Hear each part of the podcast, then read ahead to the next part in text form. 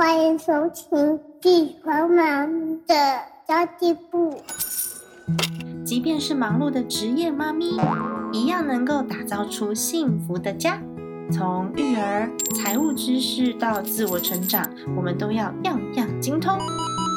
我是精算妈咪 Sandy Two，我会在这里透过自己自身经验的分享，以及访谈各个领域的专家达人，让你跟我一起打造属于我们自己的理想生活。Hello，大家好，我是陪你精算生活、创造理想人生的 CND Two。最近呢，因为疫情的关系，所有人都宅在家里，然后有很多的听众朋友告诉我说：“啊，我的收入都下降了，怎么办？有没有什么样子的出路？”欢迎你去收听上一集一百四十一集哦。那么，妈妈最想尝试的工作呢，其实就是团妈了，因为大家都传说团妈好像没有什么成本，没有什么压力，时间又可以弹性，诶真的有这么好的工作吗？其实今天呢，Sandy Two 邀请到经营了六年、年营业额近千万的团妈来跟大家解析团妈的秘密哦。年营业额千万也要看说我们的利润到底有多少，对吧？那其实呢，上一次我曾经在精算妈咪共学的这个赖社团里面有讨论过团妈的工作，那时候有好多人回应我说，它是一个很吃力、不讨好的工作，又赚不到钱，不要去轻易当团妈。但是其实呢，我同意。一半一半，百分之五十，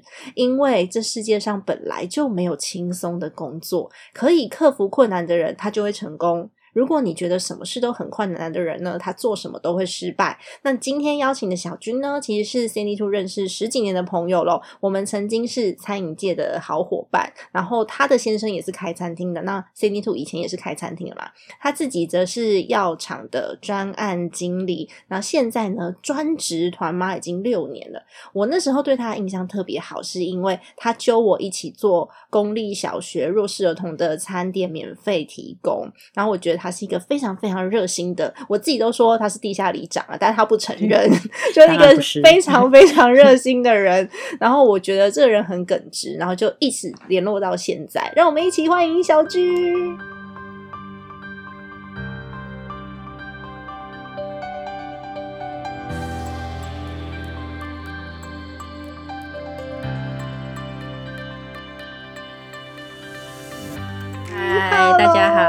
好。哎，小俊，你简单自我介绍一下哦。原本是在药厂上班，嗯，然后后来就就是因为我老公开日本料理店嘛，对，然后就觉得说，哎，那厨师的工作其实跟一般上班族的生活是刚好是颠倒过来的。我放假的时候他很忙，那可能他他放假的时候我一定要上班，所以后来就觉得说，这样好像。整个家庭就是我们是分两个不同的作息，嗯，对。然后后来我们就想说，好吧，那就试着看看说有没有办法，就就是可以同步一点，至少不要让我家的小孩，就是我们樱桃会一直觉得说，为什么我放假，然后你们都。都不理我，然后都没有人可以陪我这样子，这的确是一个问题耶。因为其实我以前跟我先生也是这样，他之前也是就是工程师嘛，就在正常的公司软体公司上下班，然后是做 R D 的。那我自己从事产业，所以我休息的时间都是周间。对啊，人家放 人家放假，你们正忙啊。对，然后他休息的时间都是周末，所以我们永远都约会的时间非常短，都只有晚上。对，这的确是个问题，有两个人的行业磨合。对，后来就是也是因为。这样，然后后来就想说，那好吧，那反正我对做生意也还有一点兴趣，所以就想，那不然就是我试着看看，说能做一些什么小生意。那当然就是他开餐厅的，我最容易取得的其实就是食物，食物。对，所以我就想说，好，那我就从食物入手。那刚好，因为我自己是营养师，所以我对食物的这个部分就会有一些基本的的选购，然后跟一些 sense。然后好吧，就他有货源，然后我我有挑货的能力能力，那我们就互相配合一下。那其实我比较幸运呐，因为算是他当厨师当了十几二十年，所以他有一些基本的供应商他都认识，所以即使我一开始没有那么大的量，那那些厂商也都还是会愿意说啊，没关系，就是等于是他出给应寿司。对，对我老公的店叫英寿司，然后他出给英寿司之后，然后英寿司再供应给我，嗯，一起进货，对，就等于是我们联合采购的意思。嗯对，然后我最一开始其实也是就是从窝在他餐厅的某一张桌子 面交，就是一个一个的就。餐厅有客人，然后我自己本身有一些，就比如说朋友啊，或是甚至是朋友的朋友之类的，嗯。然后我们就是就是在餐厅的某一个桌子，然后开始慢慢的做这件事。到现在你成立了一间公司，有办公室了，对，就哇，还有走员工，有啦，因为员工其实你做到一个程度，你就会发现说，你一个人其实是没有办法做完的。对。对，就是你要你一开始小团妈都是自己人工统计嘛，你对。很很大家可能就是哦，比如说赖的群组里面，或是 FB 的群、嗯。的社团里面，然后一个一个去哦，比如说 A 有十个人买，然后 B 有二十个人买，对，然后做到最后，你就发现说，你一个人你光统计这些，你要花好多好多的时间，然后你还要去跟厂商进货，你还要去嗯。检验说啊这些货到底会不会有问题。到你发现说你已经一个人没有办法负荷的时候，那大概就是你必须要再多一个人出来。所以其实我在看你在这个经营的过程当中，我觉得你比较像是把它当成一间公司在做，所以你所有细节都是非常在意的。我当初一开始出来的时候，我就是抱着我是出来打通路的嗯想法去做。我不是我，我都跟我的朋友说我我不我不认为我是一个团妈，我是出来做通路的。嗯，然后我一直告诉我，因为现在有一些小团妈会跟我配合，其实我一直告诉我所有的小团妈们说，你们要想的是，你们是出来打通路的，你们做出了一个通路，你有自己的客群，你有自己的通路，你要做什么事都可以。是完全格局不一样。像有些小团妈就觉得她她赚这些零星的五块十块也好，然后就会那就不如不要做，在家睡觉就好了。在家睡觉就好了。而且你你的想法，如果是你只是想要自己用买便宜，嗯，在国税局的认定，他不认为你只是为了买便宜，你还是有营收，没错，你还是有贩售的行为。嗯那你一旦被抓了，你那个五块十块根本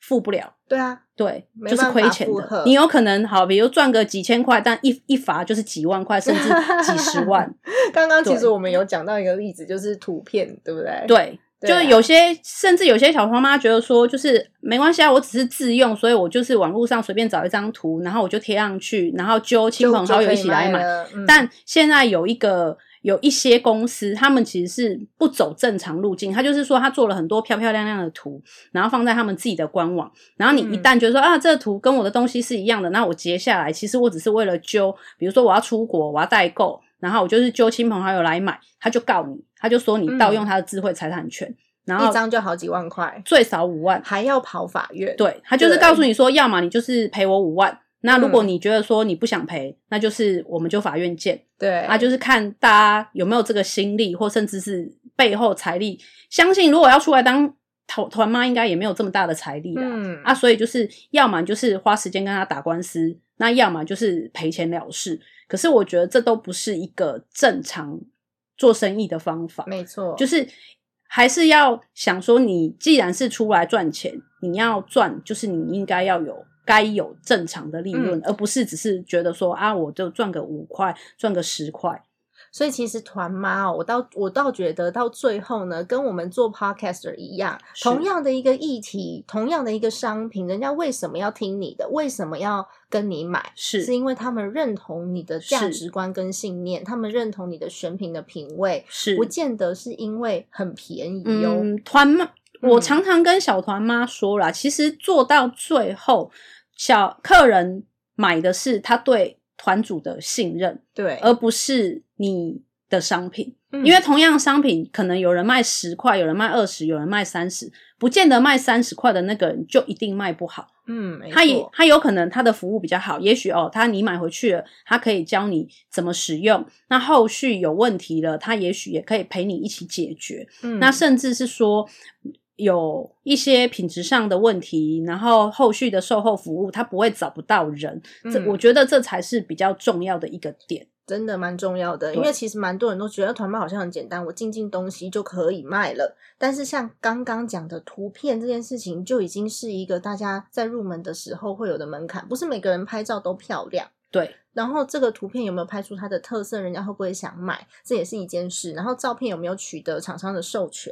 这也是很重要的事情哦。对啊，像我之前我们也曾经有被因为图片然后被罚了三十万。超级可怕，对那个原因，那个那个呃起因是因为我们之前有请设计师嘛，嗯，那设计师他在做图的时候，其实老板不会每一张都看，尤其是量一大的时候，老板也没有办法知道，他也不知道，对啊所以就所以那个时候呢，就有一张图去侵犯了所谓智慧财产权，然后那个时候就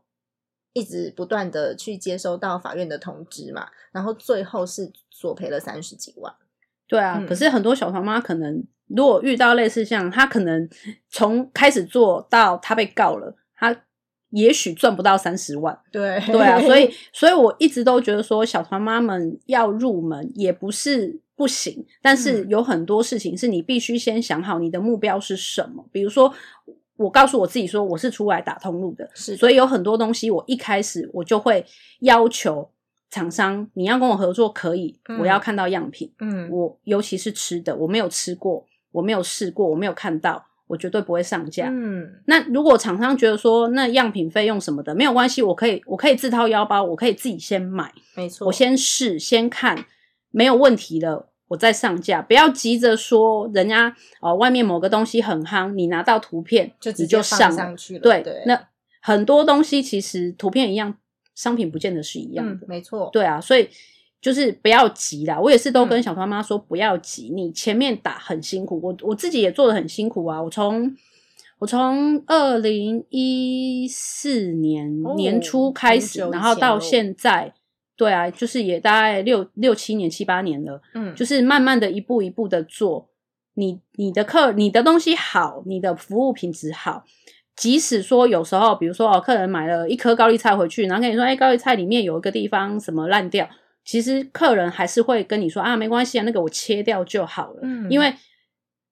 蔬菜水果你没有切开，没有打开，你绝对不会知道里面怎么样。有。可是当你的嗯。服务到位，客人信任你，他们反而会跟你讲说，哦，我只是告诉你一下，免得下一个客人会去收到这样子的东西，对他们他们不会去跟你计较说啊，为什么你给了我一颗有一点烂掉的，或是嗯有一点怎么样的？这其实就是在你平常跟客户的联系，对还有后续的服务，到底有没有有没有入心呐、啊有没有买到他的信任感跟他的心，他就会有这样子的反应。像我自己的听众朋友们，他们也很有趣哦。我之前呢就在就在 murmur 说，哎，我都没有我都没有收入，因为做 podcast 是没有收入的嘛。然后我很想要接业配，就我接到第一个业配的时候，大家在我的留言板下面帮我恭喜。就觉得很有趣，很有趣的一件事情是，它其实不只是看表面上的价格，其实大家看的是你的价值。是嗯，这件事情很重要哦。所以其实我自己现在做的那个选品的平台啊，我自己现在上的东西都是木质的玩具，但是你知道多搞纲吗？我们第一批进来的时候，我们已经在讨论商检的商标。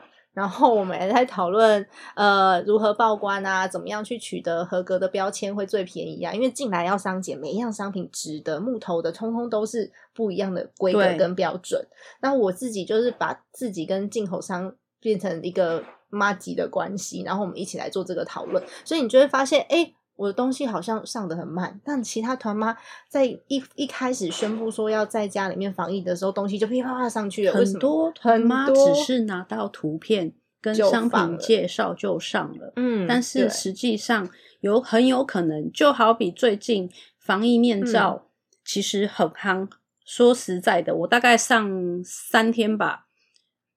收一组三个的话，我我现在收到的订单量大概就是有上千上千组。哇，超可怕！一组三个，上千组就三四千，三四千个。，可是嗯，包括防疫面罩，它其实就有分。我朋友，我朋，友最一开始买一个八十块，嗯然后我卖三个一百块，嗯，然后我们自己本身有稍微比了一下，当然八十块的它有八十块的好处，就是可能材质上会比较厚一点啊，然后甚至包括说接触到皮肤的地方也会比较细致一点。嗯，然后当然网络上也会有一个十块的，哦，对对，然后我朋友就说其实三种不同等级的东西他都有看过，图片都是一样的。嗯可是你一个十块的，它就是那种可能风一吹，它就会有飘飘飘飘飘的那种。啊，比较薄，，对，因为它它太薄了，所以嗯很有可能就是你稍微一个风，然后它就动了，嗯对然后很快的，因为它是防在那个脸前面的嘛，嗯然后它也有很很有可能很快的，就是会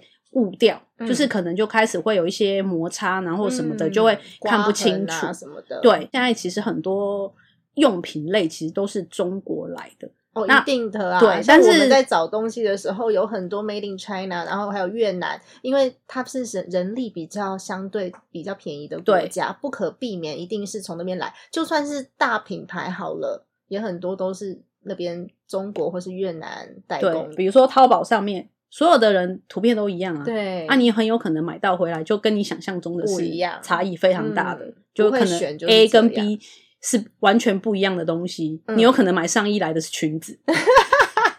这差太多了吧？对，就是就大概就是这样。是啊，哎，那其实大家刚刚已经有讲了一些团妈的嗯小 paper 了啦，但我觉得你越讲，大家会觉得越难呢、会觉得说好像这个工作要做很多很多不同的事情。那其实团妈都在做什么？她有没有比较好入门的方法？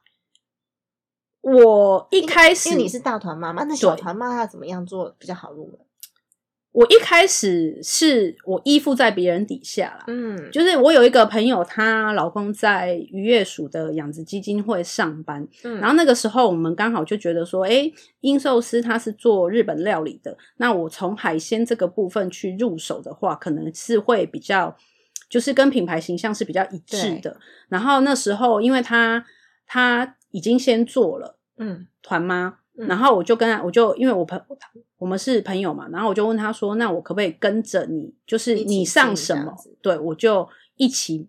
一起卖，嗯反正你你卖你卖虱目鱼，我就跟着卖虱目鱼；你卖鲈鱼，我就跟着卖鲈鱼。嗯那因为他们本身就是在养殖渔业这一块，他们认识非常多的渔民，因为工作的关系嘛，都会有接触，所以在挑选的过程也会比较知道说，就是里面的品质啊，甚至是养殖过程有没有一些就是。哦，比如说添加的药物啊，哦或者甚至是对说饲料方面会不会有经过就是一些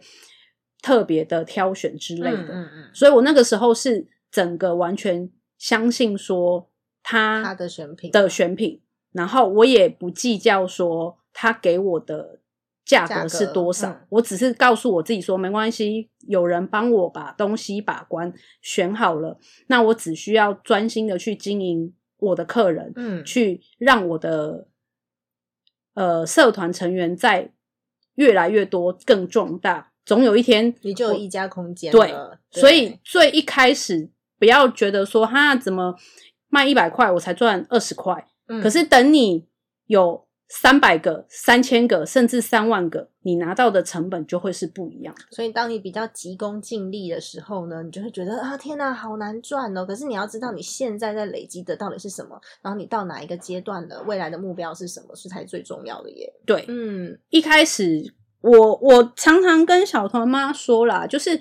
其实当团妈有很多不同的路走，嗯你可以走很就是反正我这批货进来，我不管它品质，反我就便宜赚个十块二十块，我转手就出去，这也是一个方式。没错，那你也可以，你也可以走我的方式。它虽然比较辛苦，我可能每一个东西我都必须要先看过，我都必须要先还是有试投入过的。对，就是他必须要花一点心思，那他必须甚至是必须投一些成本。当然，他的成本不会像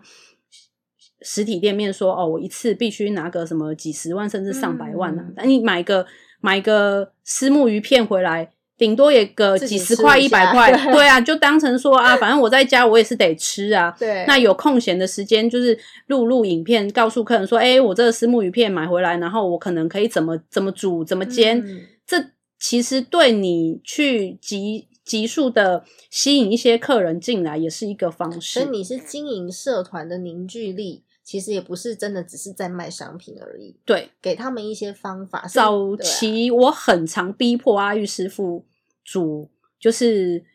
料理，然后我在旁边录影 直播，然后比如说客人跟我说啊，这牛排回去要怎么煎啊，我不知道怎么煎，然后我就会逼迫他说，哎、你直播一下怎么煎牛排啊。对，然后他们就会很讨厌我，一天到晚都出一些难题给他们。这是刚好，因为你卖吃的是你你先生对刚好是师傅，你就有这样子的一个呃资源呐。对但是如果说像我的话，我就不会去卖那种生鲜食品的原因是我根本自己也不太会煮，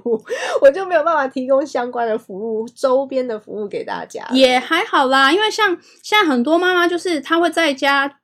就简单的哦，比如说买一些生鲜食材回去，嗯。那他可能他不去拍料理的过程嘛，那可可是他做完，他可以拍一下说，哎、我今天煮了什么东西，有点像是说生活分享的那种概念，告诉嗯。大家说，哎、其实这个丝木鱼可以煮起来是这个样子，那也许我厨艺不好，那你嗯。们可以试试看，说有没有其他的人。那他可以做出更漂亮的，就是还是展现那个真实的那一面，对还可以来个真文，就丝木鱼可以怎么煮这样子。我朋友最一开始就是这样，他就是告诉他的客人说，那比如说我们这一次开团丝木鱼，然后他就在开开开一个话题，然后让大家抛出说，哦，他拿丝木鱼回去，然后有人哦，比如说有人煮粥，有人用煎的，有人用卤的，然后他就是用这样的方式，然后跟客人说，你们只要把就是拍煮好的成品放上来，然后我就是给你，比如说呃二十块或是五十块的购物金，那你下次哦在我这里买其他东西的时候就可以抵用，那也是就是让你的社团活络度比较好一点的一个嗯经营回方客率式。也还不错哦。对啊所以大众认知说，哎，团妈都没有成本，都没有压力，其实是要看你成本，对，要看你怎么做，对时间成本也是成本，所以真的没有传说中的这么样的零成本。如果你的想法是我只是拿到了图片，拿到了资料，我就 PO 上去，嗯然后就揪人来买，这样也许是零成本，可是你还是花了时间在上面。是，对，但是必须不可否认的是，因为价格而来的客人，他也会因为价格而离开。开，所以你还是没有经营起自己的对属于自己的一群对始终的客户。对，嗯，所以我觉得在定位上面也还蛮重要的，不要以为说，哎，我团妈就什么都卖啊，全部的东西都卖。像小军就比较 focus 在食品类，对那有些人就是卖票券，那有些人就是卖家庭用品，就是大家 focus 的主轴不太一样。你要看你自己喜欢什么，有兴趣的东西是什么。我我常常说，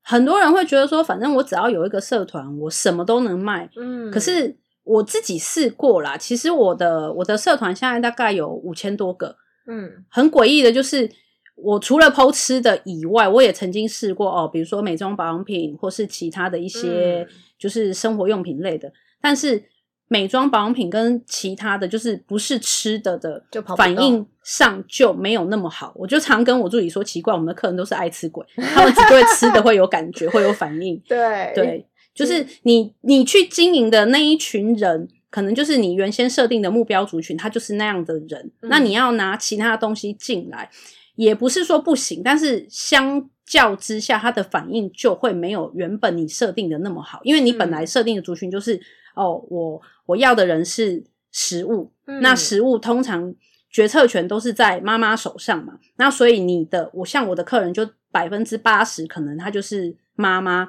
而且我那时候的想法是我我要给我的客人是他可以很快速上菜的，因为这一群人通常就是他比较忙啊，也许他不会煮，那甚至是说他没有太多的时间去那边哦，比如说杀鱼啊，然后是料。拔刺啊什么的，他们嗯。没有能力也没有办法，所以我设定的族群就是他也许是一个上班族，然后他是一个妈妈，他下班可能只有半个小时甚至一个小时对，要煮饭，所以我必须要让他很快速的回去，直接就可以下锅，一下就可以上菜的。嗯。所以我的客人就他就会是妈妈，然后也很快速哦，他要上班，然后他一下班拿了回去，他就要煮饭的。那这样子的族群，他也许就是对哦，比如说跟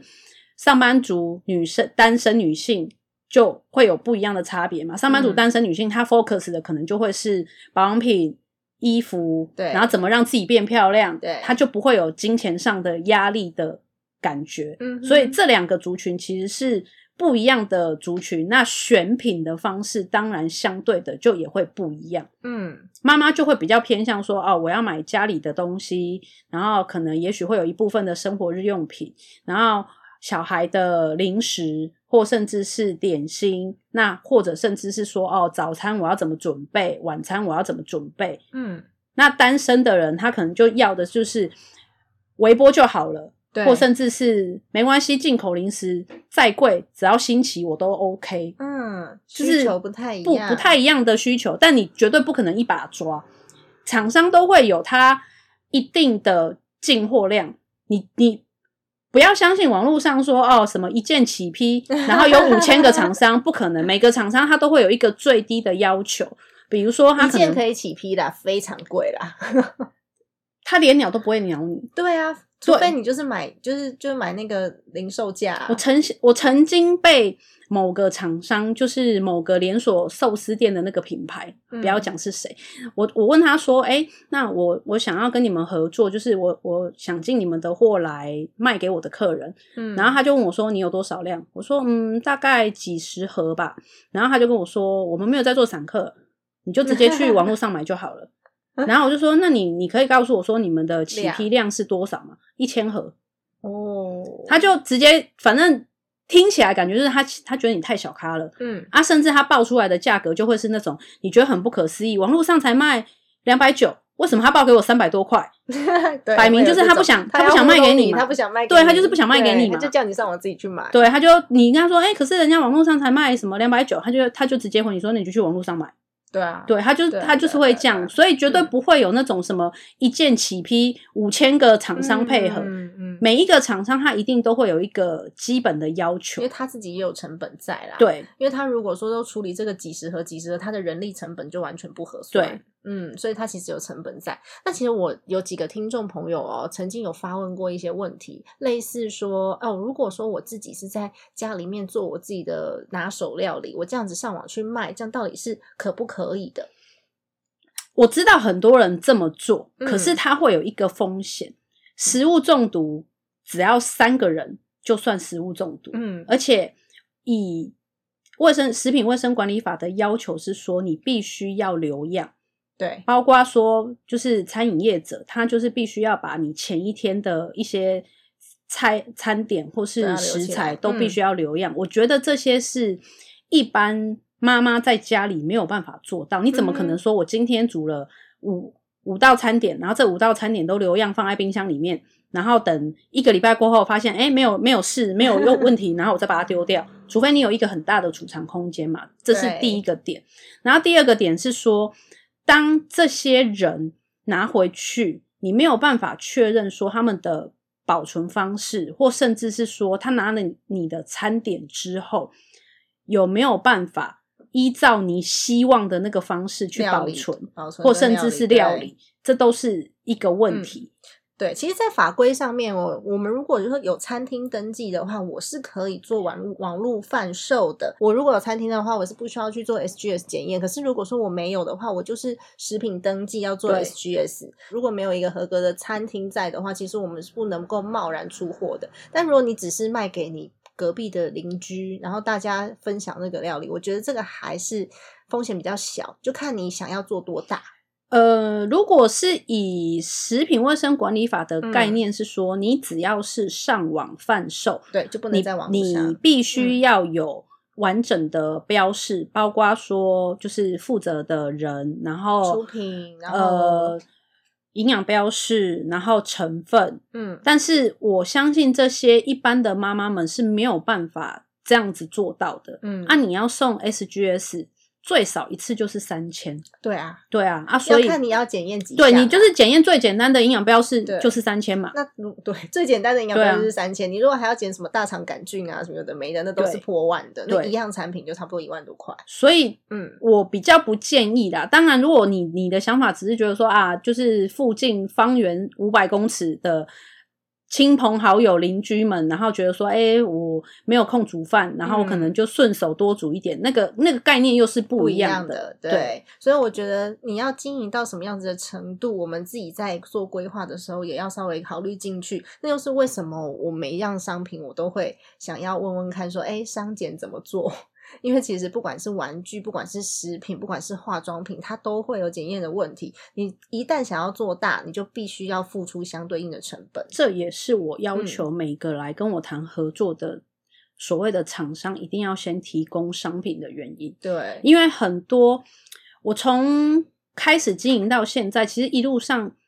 没有一百，也有一也有五十吧。大概每个人都觉得说啊，你的团那么大，那我可以就是跟你合作吗？你帮我开团。可是有很多东西，我是真的觉得说，不是呃，我拿我我帮你开团没有问题，可是我是拿着我的品牌在帮你背书，是啊，所以我不会轻易的就答应说我没有看到任何实实际商品的状况下，我就跟你说、好，没关系，我就帮你开，这是不对的。嗯，出了事情是我必须要甚负责代理商也要有你真的是合格代理的这些证明，对才会比较安全。对，是啊，那所以你的选品标准其实是蛮严格的耶。呃，我我会给小厂商时间呐、就是有一些厂商他是真的哦，比如说我有一个水水饺的厂商，嗯，那他真的就是他一个一个的去包的手工水饺。那我也认同说，有一些微型商店，它是没有办法一开始就有能力说哦，我去做各项的检验，然后做完整的标示。所以、嗯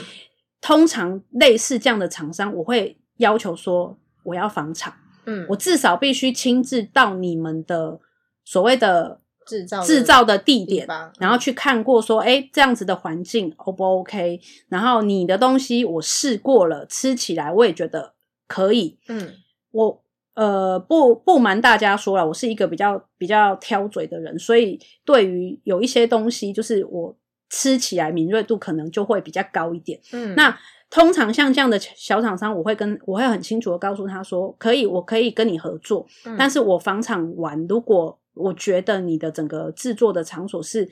我认为不合格的，那当然我们就没有办法对啊。但是在这个过程，我还是会尽量希望就是。呃，跟他沟通说，哦，我们可能还是要朝着比较合法的方式去走，嗯慢慢的一步一步的把该有的标示做起来，该合格的东西弄好。嗯，合法才会走的比较长久对嘛。我们也希望说，哎，合作的厂商可以长远配合啊。他如果东西不错的话，我们也希望可以帮他做推广，然后让他卖的很好嘛。对，对，所以要提醒一下大家，我刚刚讲的这些都是网络贩售的规则。如果说你在市场买隔壁阿姨包的水饺，不在此限内。嗯，因为法规的规定是你要能够找到这个人呐、嗯。所以你如果在市场买，你当然就是你直接就是跟那个人嘛，你就知道是他。对，但是网络贩售，因为过了好几手，有可能我卖给你，不见得是我制造的啊，嗯。所以你有可能是找不到人的，所以法规的规范就会会比较严严谨一点。没错，嗯，所以刚刚其实有提到说，哎，你选品的标准嘛，然后还有你你对于客户的一些服务跟看法，那你的行销方式是什么啊？你有在做行销吗？还是你就单嗯纯以服务的呃服务客户为你的最高准则？我我比较是像是我把行销的预算嗯拿来回馈给我的客人。嗯比如说，有些厂商他会他会要求说，哦，那我们可以就是上架一些新品吗？对，那我就会跟厂商说，你要上新品，我会倾向你提供给我的哦，比如说你提供给我一些样品，嗯比如呃，假设咖啡绿挂包，那也许你提供给我个五十一百包，那这五十一百包我就会用就是回馈客人嗯做活动的方式让他发下去，就等于是说我把行销的预算花在我的客人上。嗯那我也曾经就是跟前同事们合作过，就是做了一年的直播，嗯，但是我发现直播的这个部分，可能对目前的网络生态，他们都会比较希望是我只是在上面抢便宜，嗯比如说怎么标标一百块、两百块、三百块，然后或甚至比较像是东升购物、电视购物的那种感觉，是我给你乍看之下看起来很便宜的，可是实际上不是那么一回事的。啊，因为当初我们的想法是我们不想要用这种方式，我不想骗我的客人说他明明就是一百块的价值，然后我嗯却却告诉你说，哦，上去它它可能是三百块或是五百块，嗯我不想做这种方式，所以我们比较用的方式是。我很认真的去介绍说啊，我今天跟某个厂商这一档，然后我介绍他的商品，然后包括说它的成分，然后甚至是说我们拿赠品来推广给大家。可是因为这样子，就是就是像你说的嘛，它其实是没有太大的营收效益的。嗯，对，就是我纯粹只是在帮你介绍，然后很认真一对一的跟你说啊，我我用过了这个东西，然后它的成分是什么，然后呃试用完的结果，然后甚至是说哦，我可以提一呃看直播的人，我就提供一些样品，然后嗯甚至是一些小礼物出来，然后回馈给给大家。它也是一个做活动的概念啊。其实我会问这个问题，是因为有一些人他可能一开始他没有这个这些群众的时候啊，他必须要做一些行销去获得新客户。但是，一旦我们有了新客户之后，其实粘着度才是最重要的，要让客户有回购率才是最重要，不不一定要靠新的客户。所以其实网络上面就有在流传，一个 KOL 只要三千个人就可以养得活，是这三千个人都要跟你有很高的互动。我嗯因这一两年来，我很少去做开发新客户，嗯因为我的团里面自然就会有老客人把他的客人介介绍进来。，嗯但是不可否认的，初期当然还没有到这么大的时候，你还是得去找新的客人。所以早期一开始我就会去地方性社团，比如说什么什么，我是三峡人，我是永和人，或甚至嗯是什么其他的地方性社团可以开团购的那种社团去 Po 文，嗯。抓一个我最近想要推的东西去开团。对。那也许那个东西我放在地方性社团上，我不见得可以赚到很多的钱，嗯，可是他会来跟我面交，他会来跟我取货，他跟我就会有连接。嗯。那我就可以因为这样跟他说，哎、那我们就是这是地方性社团，我没有办法把所有东西都放上去，那我会有我自己的自己的社对我有自己的社团，然后有可能有一百样东西，那你可以嗯。看到就会更多，然后我嗯。就会印好名片，然后跟他说，啊，那这是我的名片，你也可以从上面的 QR code，然后加到我的社团里面去对，。这其实是一个蛮聪明的方式哦。早期我是用这种方式做啦，那甚至最一开始，我觉得说，哎、中永和竞争好大，好多人做团妈，可能我要开发新的客人没有那么容易，我要从别人手上把人抢过来，不是那么容容易嘛，所以我就挑了一个比较偏远的地带，三峡。嗯。很多人问我说为什么要去三峡，我说没有，因为我姑姑住那，所以我就到三峡去，然后最一开始我就一样就是去找可以 Po 文的社团，然后嗯 Po 了文之后，然后我的面交地点是我开车到我姑姑家门口。停在某一个停车格里，嗯。我就跟客人说：“哎、我在某一个停车格里，然后你们在对，就大家可以来了这样。然后就是这样慢慢的一个一个的累积，很认真的每个礼拜都去，即使他只有一两个客人，我都会告诉他说会，我会去，因为我嗯必须让我的客人觉得说我就是习惯，我每个礼拜的固定某一天的几点，我就会在那个地方。对对你就是要面交，你就来跟我面交。然后也当然就是去到那边，你还会有遇到一些就是啊过路的人会觉得，哎、你在干嘛啊、然后你就可以跟他说，哦，没有啊，我就是我做团购的啊，然后我们有很多东西、名片给他对，就是给他一张名 片，他就会加错进来了。那甚至就是有时候我就会想说，哎、反正这个地方可能会有一些过路客，我就会嗯随手多带一两样商品过去，然后他们好奇过来的时候，就会说，哎、嗯那你在卖什么？然后你就可以顺手说啊，有这个。那你如果有小样品，就可以给他说，哎、你来试吃看看。那有些就说啊，这好吃吗？那我可以买吗？你就可以顺手卖给他。嗯，这也是个方法哦。对，这也是一个方法。就是看你自己觉得说你想要怎么做。如果你要很只是很轻松的在家说哦，没有，我就是 PO PO 文，当然也可以，可是他的成长就不可能太快速。对，真的，对，